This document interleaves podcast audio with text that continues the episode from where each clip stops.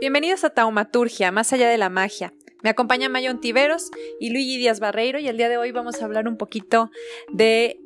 Bueno, seguimos hablando un poco del tema de las relaciones y vamos a platicar un poco de la familia. Hola, buenas noches. La familia y los sanos límites, empezando por el amor propio. ¿No? Sabiéndonos valorar y, pues esta, esta delicada línea que hay entre valorarte y no herir o no hacer daño a los que están a tu alrededor. Y estoy lista para tirar la primera bomba. ¡Ah! Me la estuve guardando mientras estábamos fuera de, del aire. ¿Han visto estos super posts que están por todo Facebook con la, con la seriedad y el esoterismo y la claridad iluminada de Facebook? Que dicen que es sano cortar lazos con toda la familia. Si tienes problemas con, o sea, si, si tienes, es que están hablando de las familias tóxicas, ¿no? Y esto me da muchísima risa porque la toxicidad solamente Marie ¿no? Este, pero, chiste local. Eh, pero, por ejemplo, esto de, bueno, si tienes una relación tóxica con un tío, con un primo, con un hermano, pues aléjate, o sea, es muy sano alejarte yo siento que ahí no hay nada de conciencia, pero se las dejo. ¿Qué opinan? Pero es que siempre nos vamos al extremo, ¿no? Entonces sí te pueden decir aléjate, pero no es que te alejes para toda la vida y rompas toda relación. O sea, aléjate, date un espacio, respira, o sea, date tu espacio.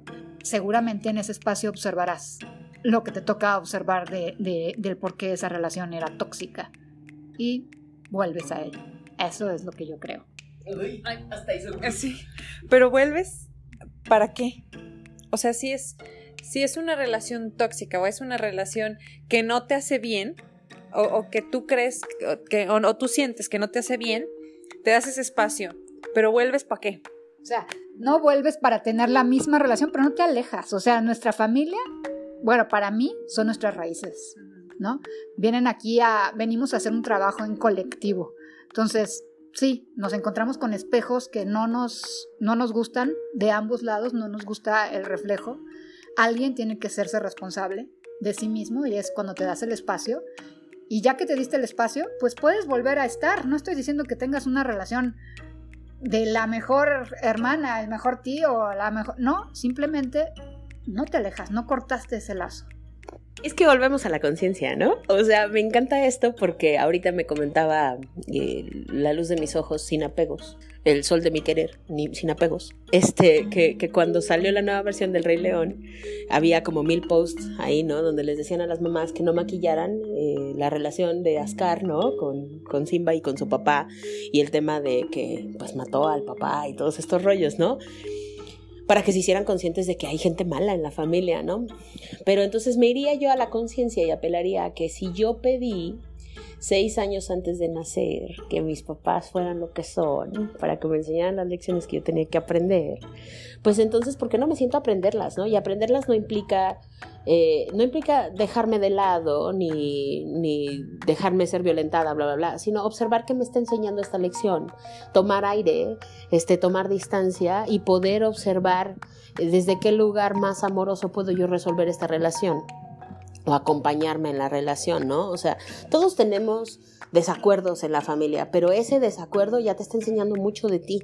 O sea, ¿por qué no concilias con esa persona, no? O sea, si yo siento que mi sobrino, mi mamá, mi hermana, mi primo me, me presiona, me, eh, o, me juzga o me critica, pues ese juicio no está fuera, ¿no? O sea, ¿qué parte de eso me tengo que hacer responsable en esa relación de ida y vuelta, en ese relacionamiento, ¿no? Con la familia. Y entonces me quedo pensando en eso, o sea, es que no, si venimos al mundo en clanes, fue para resolver estas relaciones, ¿no? Y para aprender a relacionarnos, ¿no? O sea, porque si no hubiéramos venido de la generación espontánea, como en la película de predestinación, por favor véanla, van a estar toda esta semana en su tele. No voy a decir marcas, pero este sí va a estar, de hecho va a estar hoy en la noche. Este, pero es esto, ¿no? A ver, yo pedí nacer con estas lecciones, o sea, ¿por qué las evito, no? O sea, ¿y por qué? A ver, explícame, Luigi, porque me estoy haciendo pelotas. No, bueno, tú ya te fuiste súper elevada, ¿no? Así para comprender que ya nosotros planeamos, nosotros escogimos, eh, estamos pidiendo mucha comprensión, porque pues esto es, una, esto es un trabajo de, de concientización, ¿no? Pero en la vida real simplemente es decir, respira, darte cuenta, porque al final tenemos amigos a los que llamamos familia, ¿sí? Y, y suceden las mismas cosas. ¿Sí? Y después están los pleitos gigantescos entre las mismas amistades, ¿sí? Y está el no la vuelvo a ver nunca más, o en las mismas sí en las mismas parejas no o sea primero te, diste todo era la, mejor persona del mundo todo y se acaba y bueno es lo peor o sea no nada más tiene que ser la familia donde nos demos un espacio puedas respirar y después observar sucede pon un ejemplo que tengo que que viví y que me hizo ver las cosas claras y eso fue por mis hijos cuando yo me divorcio pues como todos los divorcios es todo un show y dame, dime todo. Y obviamente a quien yo observaba, observaba un monstruo, ¿no? Y es hasta después del tiempo que mi corazón, que mi ser, que se puede establecer, puede establecer una relación con esa persona, ¿sí? Y establecer una buena relación, que inclusive sorprende a la gente, pero pues no tiene por qué sorprender. Pues fuimos dos seres que compartimos muchísimo, ¿sí? Pero sucede, o sea, lo hacemos bien, bien, bien obvio cada vez que rompemos una relación, es como ya para nunca más. Y pues no, tenemos muchísimas cosas que nos unen, solo significa dar un espacio y poder ver tranquilamente las cosas y retomar. Como lo dije desde un principio, no será de la misma manera, pero pues entran, entras en otra función, todos. Y lo que decías tú, Jess, en podcast anteriores, ¿no? O sea, es que pues no existe el nunca más, porque a lo mejor existe el nunca más con esa persona porque tú generas distancia, pero llegará otra que te dé las mismas lecciones, ¿no? Lo que dices, ¿no? O sea, sí me encanta decirte, ¿no? yo no le voy a contestar el teléfono, ¿no? O sea, pero bueno, eventualmente alguien más me dará esa lección que yo estoy evitando con esta persona. Volver al punto de, pues estás en el lugar adecuado con las personas adecuadas para tu crecimiento, ¿no? O sea, todas las, lecciones de vida que vives son para tu más alto bien y para tu fortalecimiento. Tomas la lección o tomas la lección. Sí. Además, no nada más es por hablarlo y por elevar la conversación, sino cuando tomas ese espacio y verdaderamente te das cuenta de dónde estuvo tu error o dónde estuvo el error, generalmente es tuyo, ¿no? o, dónde estuvo el error ahí en medio y darte cuenta, te quita el enojo. Y entonces estás en paz. De otra manera, pues estás con un resentimiento que te va corroyendo todo el tiempo, ¿no? Fíjate, o sea, porque nadie estamos exentos de, relacionarnos, ni estamos exentos de sacudirnos con las relaciones, ¿no? Y yo le decía eh, a alguien en esta semana, ¿no? Decía yo, es que al final de cuentas lo único que tienes que observar es tu sentir, ¿no? O sea, ¿qué me genera el hablar con esta persona? ¿Qué siento, no? O sea, siento presión por mi propia insatisfacción o mi insuficiencia, ¿no? Este, siento molestia por mi propia, eh, es, es, producto de mi propia frustración, ¿no? O sea, cuando tomas distancia, ese ogro que tú has maquillado y embelezado tanto que se ve gigantesco, pues no es más que un pequeño reflejo de ti mismo, ¿no? O sea, es que me siento eh, juzgada y criticada todo el tiempo, pues es que cómo estás tú con el juicio y la crítica sobre ti misma en ese contexto, ¿no? Es que no me siento valorada, bueno, ¿cuánto te valoras, no? Es que no me siento querida, bueno, ¿cuánto te has querido, no? Y volvemos a este tema de dátelo tú primero, ¿no? Eh, eh, hablábamos en otro podcast sobre la homofobia, ¿no? De sentirse discriminado. Ahorita con, con todos estos temas de de la pandemia, yo les decía que yo me sentía un poco, un mucho discriminada, ¿no? Porque desde este lugar de, es que tú no te cuidas como todos los demás, entonces no tengo acceso a determinadas personas, ¿no? Pero también hay que darle comprensión y amor al otro. El otro requiere de eso para sentirse satisfecho con que se está cuidando bien y no me está discriminando a mí está discriminando mis prácticas, pero no las comprende y entonces yo le doy amor y compasión a aquel otro y le comprendo hasta que esto pase, ¿no? Y eventualmente y solamente concilio conmigo y mis prácticas, ¿no? O sea, desde este lugar de me acepto, o sea, no, no soy una perita en dulce, ¿no? No estoy iluminada, no soy amorosa, también soy bien gacha, ¿no? me acepto y entonces veo que el otro, al aceptarme yo, como hemos dicho en otros podcasts, entonces empiezo a entender el caminar del otro. Y entonces veo que el otro no lo hizo desde un lugar de, de enojo, ira contra mí, no hay una vendetta, en realidad hay un temor para consigo, ¿no? Y entonces nos comprendemos los dos y se limpia el espejo, por así decirlo. Pero necesitabas el espacio, ¿verdad? Fíjate que yo, yo estaba aquí muy calladita escuchándolas porque me estaban dando unas sacudidotas, porque la verdad es que, híjole, yo el conflicto, o bueno, no conflicto, pero lo que siempre he traído en la cabeza es esa parte que platicábamos en uno de los podcasts donde hablábamos de relaciones, en donde decíamos que dónde empiezan esos sanos límites, ¿no? Entonces me di cuenta yo en este, en este proceso de aprendizaje, una parte que, creo que a, muchos a lo mejor les ha pasado, que cuando estás en este proceso de crecimiento, tú, tú también idealizas a tus papás, o sea, tú también tienes una idea y una expectativa muy, muy grande de tus papás, ¿no? De, de, en todos los aspectos, en todos los sentidos, hasta cuándo van a estar contigo, hasta dónde te van a acompañar, este, o sea, tú también estás imaginando todo un futuro, ¿no?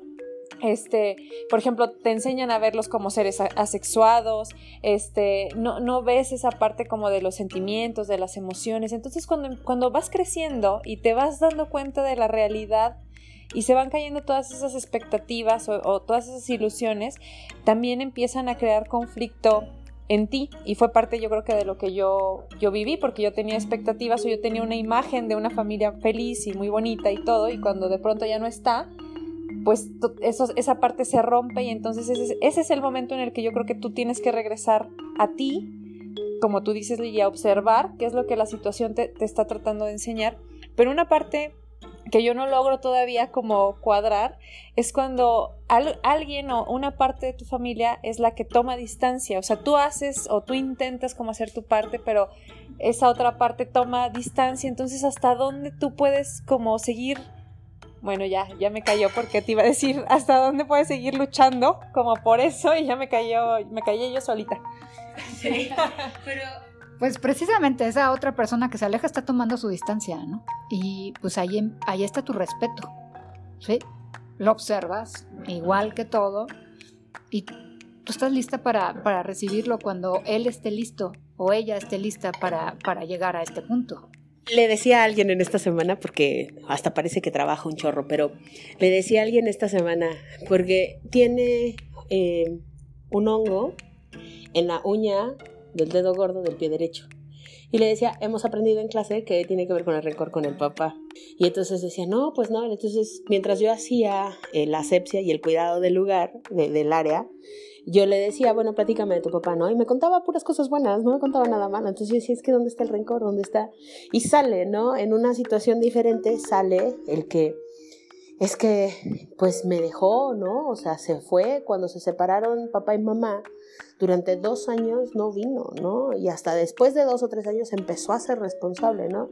Y en otra situación, en otro contexto, esta persona se ve este, pues está divorciada y tiene dos hijos, ¿no? Y entonces se ve en este otro lugar de, le digo, bueno, si hay aceptación plena, pues entonces tú sabes por qué te divorciaste, tú sabes los acuerdos que tienes con tu expareja y los acuerdos que tienes con los hijos, y entonces sabes que tú quieres estar, pero no te toca estar porque no siempre puedes estar porque ese es el acuerdo y estás bien con el acuerdo y si aceptas el acuerdo plenamente, entonces no hay rencor contra ti.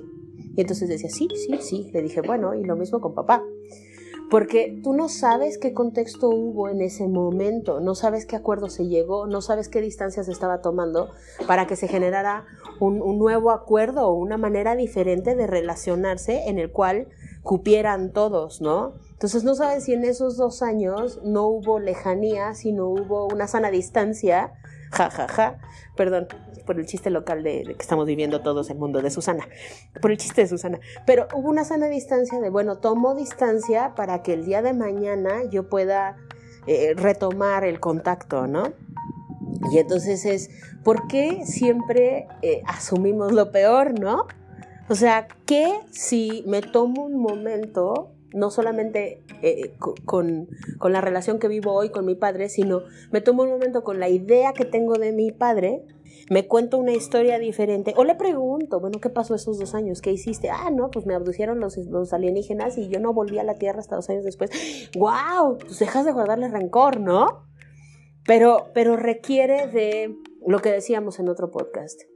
Aunque sea a nivel mental y no, o sea, de racionalización de la conciencia y no, no del espíritu, de, bueno, le comprendo al otro que no siempre se puede estar, ¿no? Le comprendo al otro que no siempre están las condiciones favorables para relacionarnos, ¿no? Es que yo siento que por ahí va, y si sí lo logramos, pues ese hongo se va a ir. Y también tenemos que tener en cuenta que los dolores más grandes, pues siempre van a venir de la familia, ¿no? De la familia y de los amigos. Solamente nos puede herir quien nos importa, entonces, muchas veces decimos, es que ¿cómo es posible que me haya hecho esto? Es mi hermano o es mi amigo del alma. Pues nada más te lo podía hacer él, ¿sí? Porque si te lo hiciera el hijo del vecino, pues se te resbala y no te importa. Entonces, siempre los conflictos resultarán de nuestras relaciones cercanas y precisamente por esa cercanía son capaces de mostrarnos ese lado oscuro que tenemos. Nos decía una chamana, Eli, hablamos con ella ayer y antes hemos estado hablando con ella en estos días, y nos decía que cuando ella da sanación, es una chamana, ¿no? Y se ha, eh, formado en diferentes corrientes prehispánicas, y decía que cuando ella da una sanación, y es una persona que le importa mucho, tiene que separarse, como dicen los, los eh, chinos, de las 12, los 12 lazos que tiene con el otro, ¿no? Porque si imagínate que le tengo que hacer un saumerio a alguien que amo mucho o que le tengo que dar terapia a alguien que amo mucho, me tengo que desconectar de aquel otro porque a la hora de limpiarle me va a hacer daño. Y así es. O sea, eso lo habla con la sanación, pero lo podemos hablar con todo. En el momento que yo me acerco al otro, no es que me vaya a hacer daño porque él me hace daño, sino el amarle nos va a sacudir a ambos, ¿no? Nos va a enseñar una lección a ambos. Y qué bonito se cerró este programa, ¿eh? Muchas gracias. Híjole, pues muchísimas gracias por habernos acompañado. Eh, les agradecemos y les recordamos nuestras redes sociales. Estamos en Facebook como Taumaturgia Más Allá de la Magia y en Taumaturgia, en Instagram, perdón, como taumaturgia.m. Gracias por habernos escuchado.